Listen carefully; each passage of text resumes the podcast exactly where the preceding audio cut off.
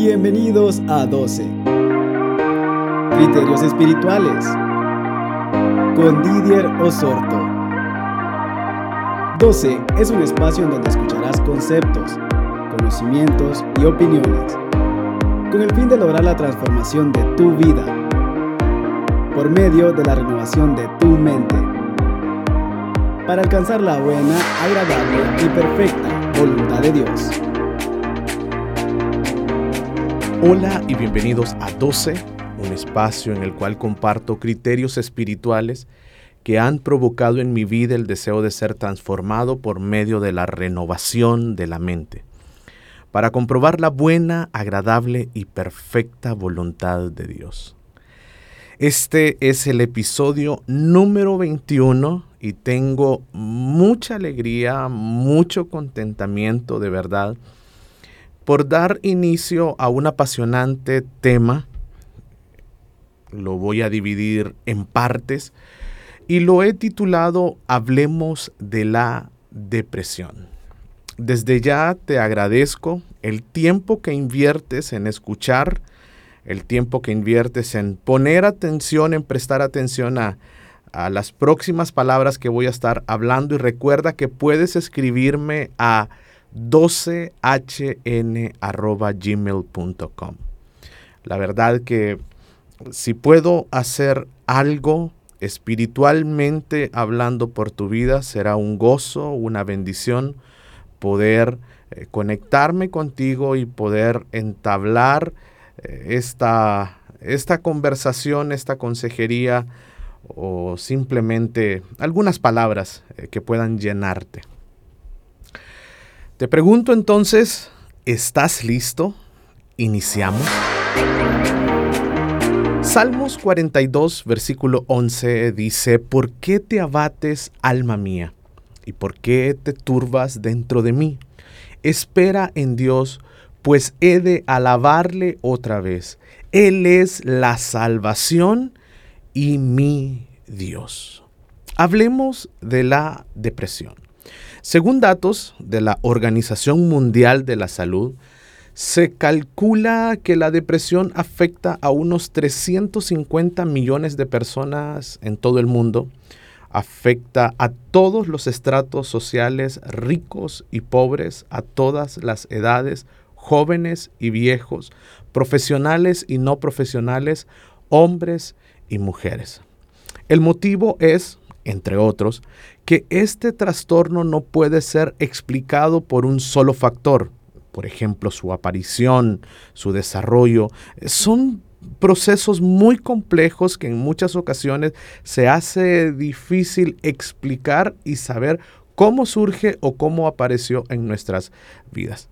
Recuerda, eh, hace algún tiempo atrás no lo digo, pero para mí es muy importante que, lo recuerdes. No soy un profesional médico, no soy un psicólogo, no soy un psiquiatra, soy un consejero espiritual con más de 15 años eh, de experiencia, eh, producto eh, de la posición espiritual que Dios me ha permitido desarrollar en medio del Ministerio Sebaot en Tegucigalpa, Honduras, como un pastor.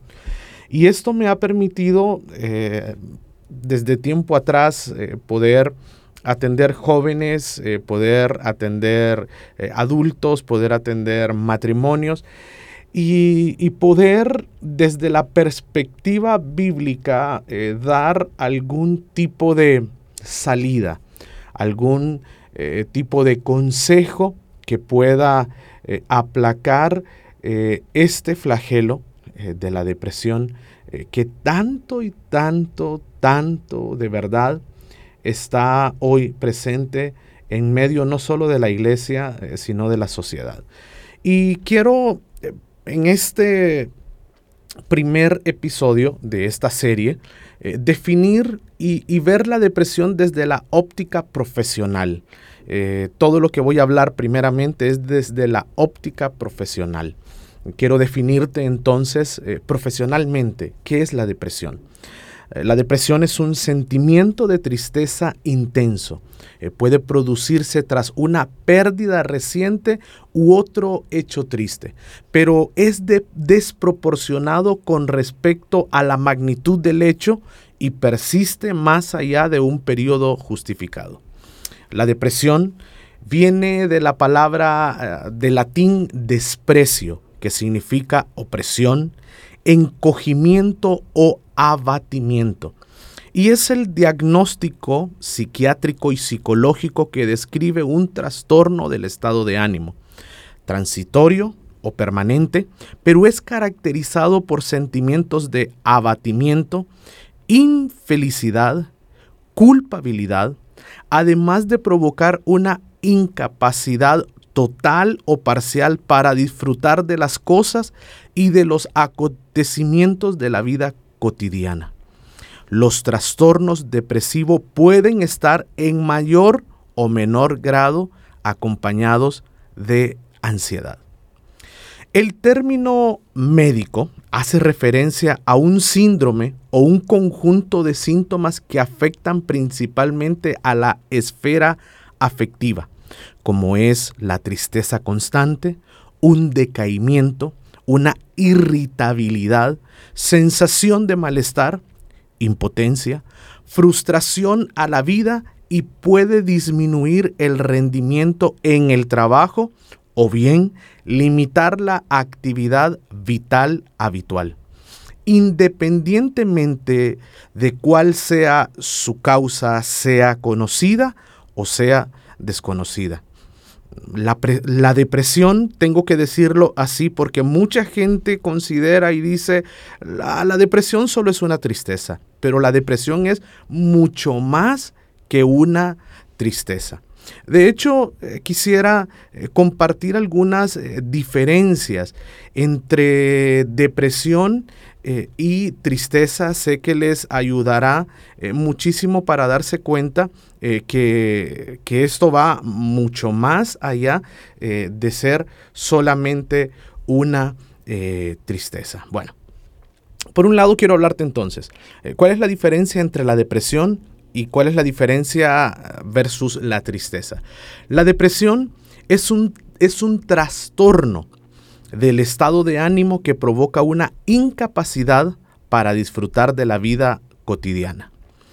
Eh, mientras que la tristeza es una reacción psicológica eh, que proviene o deviene a un hecho que nos ha producido un impacto negativo. La depresión, por su parte, es una situación crónica. Todo esto te lo digo desde el punto de vista profesional. Es una situación crónica que afecta al cuerpo y a la mente. Cambia la forma en que comemos, dormimos y nos relacionamos con los demás. La tristeza, por lo tanto, es un sentimiento natural que nos permite adaptarnos a la nueva situación y reaccionar. Otra de las diferencias entre la depresión y la tristeza es como por ejemplo que la depresión no tiene un plazo de tiempo definido. Puede durar meses, incluso puede durar años. Versus la tristeza. La tristeza en cuanto al tiempo tiene una duración finita. Es decir, es un sentimiento que es pasajero. Otra de las diferencias entre depresión versus tristeza es que las personas con depresión sienten una apatía profunda, ah, se vuelven incapaces de hacer sus tareas cotidianas, pierden el interés por todo o casi todo. Mientras que la tristeza, las personas que sienten este sentimiento de tristeza son capaces de ejecutar su día a día, a pesar de estar, como decimos, en un bajón. Algo más acerca eh, de estas diferencias entre la depresión y la tristeza es que la depresión, las personas con depresión en muchas ocasiones necesitan una atención especial eh, profesional, sea psicológica, eh, sea a través de un psiquiatra, ah, porque se supone desde el punto profesional que no pueden salir arbitrariamente de, este estado. No pueden forzarse ni ni ser forzados a sentirse mejor. Mientras que la tristeza se supera en un lapso corto y se hace con un apoyo del entorno social, como ser amigos, familiares y con la vuelta a la rutina. ¿Cuáles son los síntomas de una depresión? Y recuerda, y espero no, no ser molesto con esto, pero estoy hablando desde la parte profesional. Más adelante Haré desde la perspectiva bíblica una definición, síntomas y, todo un pequeño estudio de cómo podemos salir de la depresión desde la perspectiva bíblica. Pero en este momento quiero darte cuáles son los síntomas desde la perspectiva profesional. Algunos de ustedes a partir de este momento podrán decir, ah, me siento identificado con alguno de ellos. Bueno, eh, los síntomas eh, son tristeza, ansiedad o un sentimiento de vacío persistente. Pérdida de interés en actividades que antes producían placer. Fatiga, pérdida de energía, pérdida del apetito por lo tanto, en algunas ocasiones puede haber pérdida de peso. Pero también la depresión puede ser manifestado como un síntoma en el aumento del apetito, o sea que también puede producir un aumento del peso. Otro de los síntomas es el problema para dormir, insomnio, problemas para mantener el sueño o en algunas ocasiones también es dormir demasiado. Pero uno de los síntomas ah, más eh, directos y más visibles eh, tiene que ver específicamente con el sueño. Otro de los síntomas es la pérdida de la expresión emocional. Es decir, una persona se convierte en alguien con emociones aplanadas. También eh, sentimiento de desesperanza, pesimismo, culpa o inutilidad. Otro de los síntomas es el retraimiento social. Esta persona se convierte en alguien que pierde por completo el gusto o pierde por completo ese placer de estar alrededor de gente, incluso la gente que más ama. Otro de los síntomas es el problema para concentrarse. Eh, recordar algo se, se convierte en algo difícil. Incluso la toma de decisiones es una tarea casi imposible de realizar. Un síntoma muy visible en la depresión es la irritabilidad. Otros más, problemas físicos persistentes como jaquecas, migrañas, eh, problemas digestivos, dolor crónicos que no responden a un tratamiento clínico. Y último eh, síntomas que quiero hablarles desde la perspectiva profesional es los pensamientos o ideas eh, suicidas, intentos de suicidio o autolesiones. ¿Cuáles son las manifestaciones físicas de la depresión? Una sensación de tensión interna para alguien que ha pasado por un episodio de depresión, sabrá que cuando está entrando en este momento, algo dentro de sí le dice, no estás bien, hay algo que no está correcto. Es como un quebrantamiento del equilibrio interno y se da esa sensación de tensión. Otra de las manifestaciones físicas físicas estoy hablando en este momento. Eh, ya lo dije, eh, pero es importante la reducción del apetito o la pérdida eh, de peso. para aquellos que han pasado por esto, se darán cuenta y dirán, bueno, ahora estoy comprendiendo un poquito más. Mareos, eh, dolores de cabeza, como decimos, cefalias, jaquecas, cefaleas, jaquecas, migrañas, dolor de espalda, problemas para respirar, problemas de como de, taquicardia. Decimos, hay algo que no está bien con mi corazón. Eh, problemas gastrointestinales. Eh, un dolor abdominal muy, pero muy fuerte. Y por último, eh, creo de que tal vez a alguien le ha pasado esto, un dolor en, en la caja torácica. En ocasiones, las personas que tienen depresión suelen reconocer primero alguno de estos síntomas físicos sin embargo, muchas veces estos síntomas no son reconocidos o no son relacionados con la depresión. Eh, además, eh, las molestias eh, físicas, por ejemplo los dolores de espalda, previo a la depresión es muy normal que se agudicen durante un, un periodo depresivo ya establecido. Bueno, a pesar de que los síntomas físicos están presentes en aproximadamente dos tercios de los casos de depresión, a veces puede ser difícil establecer eh, esta relación. Pero muchas veces los problemas físicos que acabo de hablar son los que nos permiten darnos cuenta que estamos transcurriendo un proceso de depresión.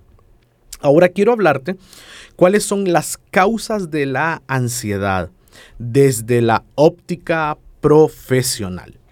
Si bien eh, puedo decir y puedo afirmarles que en la depresión no hay una causa única, sino que es un producto de múltiples causas, eh, donde intervienen factores de diferentes índoles, así como su combinación, a continuación, entonces, eh, quiero explicarle cuáles son estos factores que desde eh, la parte profesional aducen que puede ser las, las causas de la aparición de un periodo de depresión en nuestras vidas.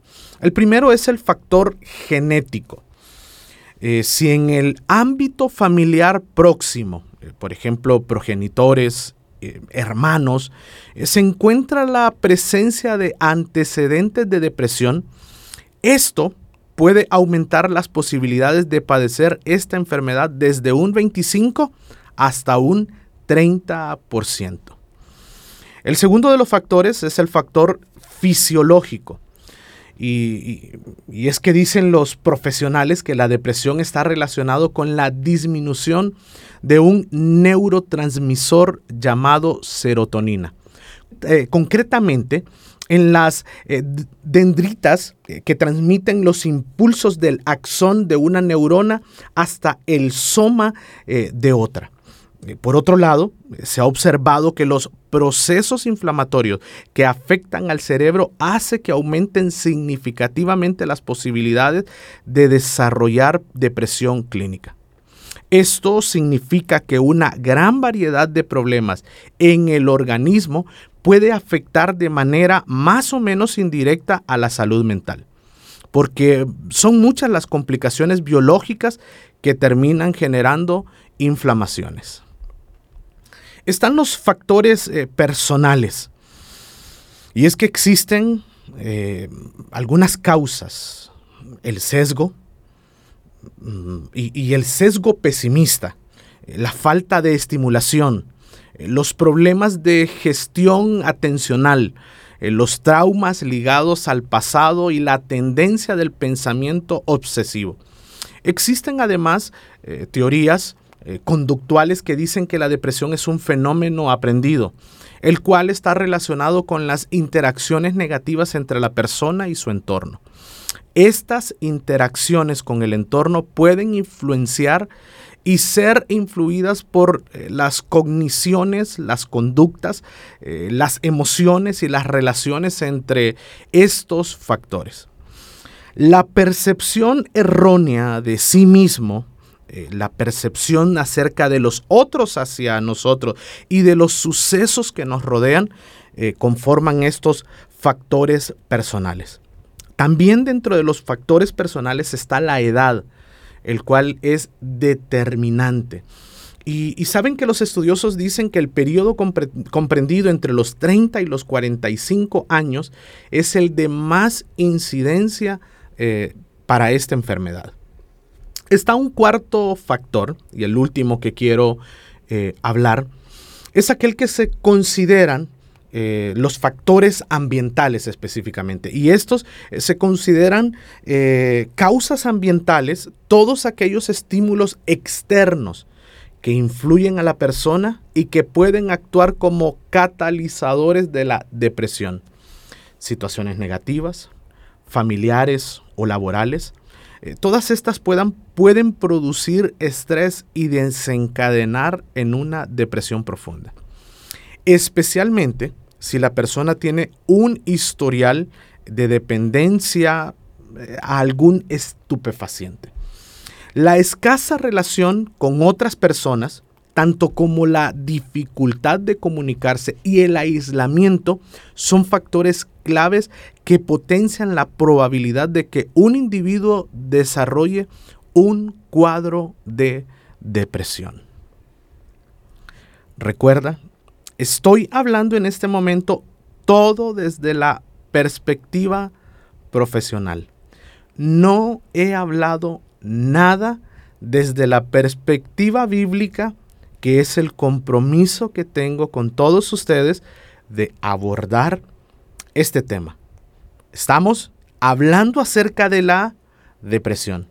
Y quiero hablarte entonces desde la perspectiva profesional eh, cuáles son las etapas de la depresión. Los profesionales dicen que un episodio, un episodio de depresión dura habitualmente de 6 a 9 meses pero en el 15 al 20% de los pacientes tratados dura de dos o más años. Los episodios generalmente tienden a recurrir varias veces a lo largo de la vida. La depresión puede tener eh, diferentes tipos de curso y la sintomatología concreta puede variar de una persona a otra.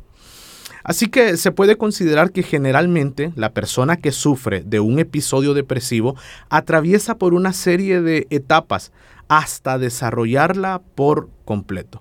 Los profesionales hablan de cuatro fases de la depresión. La primera fase es el desencadenante. La persona sufre un episodio traumático o estresante una situación desagradable que se prolonga en el tiempo y el individuo no es capaz de lidiar con esta tristeza. Por ejemplo, pérdida de un ser querido, un divorcio, una ruptura de alguna relación, eh, tal vez un cambio en la situación laboral como ser desempleo, un ascenso con elevados niveles de estrés, también puede ser un desencadenante, una enfermedad terminal o una enfermedad la cual no es tan claro cómo sería la cura o la sanidad. Hay personas que son más propensas a sufrir una depresión que otros, eh, agravados, eh, según los profesionales, por cambios hormonales, eh, lo que hace entonces que la depresión sea más común en mujeres. También vamos a hablar acerca de la falta de vitamina D en países, por ejemplo, con menos horas de luz solar. Esto influye la genética cuando ya existen casos en medio de la familia. La segunda fase de, de, la depresión Recuerda que el primero hablamos acerca del desencadenante, la segunda fase es, la, es el asentamiento de la depresión. Y es cuando la tristeza eh, que hablamos al inicio dura más de dos semanas y se establece en nuestras vidas, entonces podemos decir que estamos cursando un periodo de depresión. Recuerda que la persona sufre una sensación de que no puede hacer nada frente a su problema. Apatía, falta de motivación y una sensación profunda de vacío. el afectado comienza a desarrollar pensamientos limitantes, cada vez más negativos y más concurrentes.